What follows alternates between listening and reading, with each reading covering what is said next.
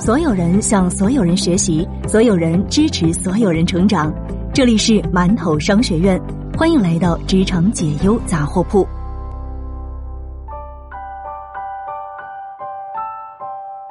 你好，这里是职场解忧杂货铺，我是悠悠。更多职场干货内容，您可以关注馒头商学院。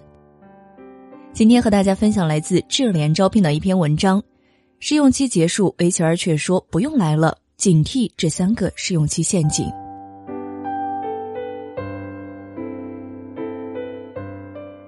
试用期实际上是公司和员工之间的一个磨合期，在这个期间，员工如果觉得不满意，可以迅速离职；公司如果对员工不满意，也可以以不符合录用条件为由来解除劳动合同。但在这同时，不乏有个别用人单位将试用期视为用人廉价期。甚至是白用期，意在降低用人成本，打着试用的幌子侵占员工本该享有的权益。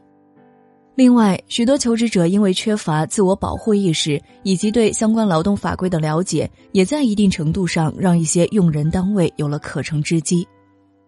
特别是接下来我想要和大家分享的这三个坑，对于初入职场的小白来说，尤其需要高度警惕。第一个方面是试用期的无限延长，有不少人遇到过这样的情况：面试时说好了试用期，可到时间了却不给转正，又延长时间。实际上，按照劳动合同法规定，同一用人单位与同一劳动者只能约定一次试用期，其次是延长后累积的试用期限是不能够超过法定期限的。即使是要调整岗位或者是转正，用人单位依然无权要求二次试用。所以在试用期开始的时候，一定要提前了解试用期的具体时间规定，别稀里糊涂的让自己陷入试用期的循环往复。还有一点是试用期没有工资或者是工资低。有求职者表示，试用期前有七天的试岗，没有通过的话就没有任何的工资。事实上，根据劳动合同法规定，劳动者在试用期的工资是不得低于本单位相同岗位最低档工资或者是劳动合同约定工资的百分之八十，并不得低于用人单位所在地的最低工资标准。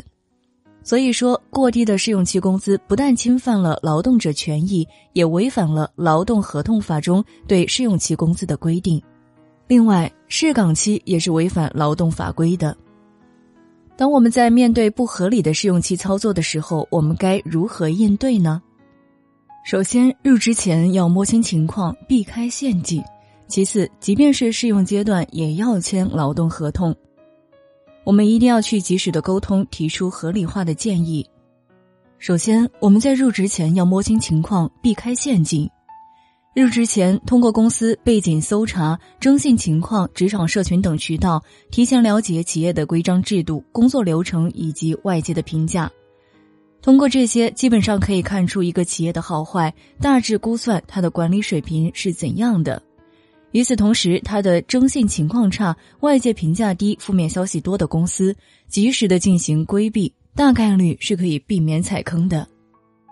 第二个方面，即使是试用阶段，也要签署劳动合同。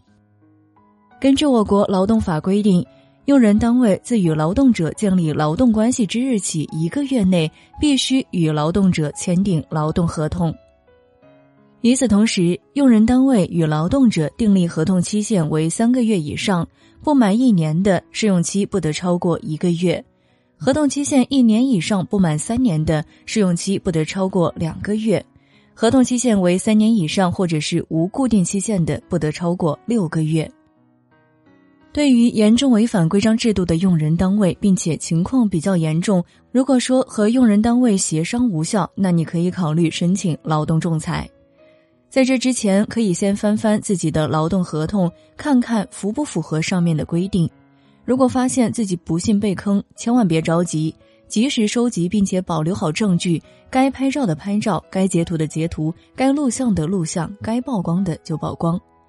在忍无可忍的情况下，可以带上资料到用人单位所在地的劳动部门去投诉，也可以去劳动争议仲裁委员会申请劳动仲裁，用法律武器来维护自身的合法权益，并依法要求用人单位支付赔偿金。对于初入社会的职场人来说，我们的试用是为自己有用，试用期不是随意期，更不是白用期。在这之前，一定要先学好如何保护好自己，才能让自己的试用期发挥最大的作用，不被压榨一空。好了，今天就和大家分享到这儿，希望对你有所帮助。我们下期见。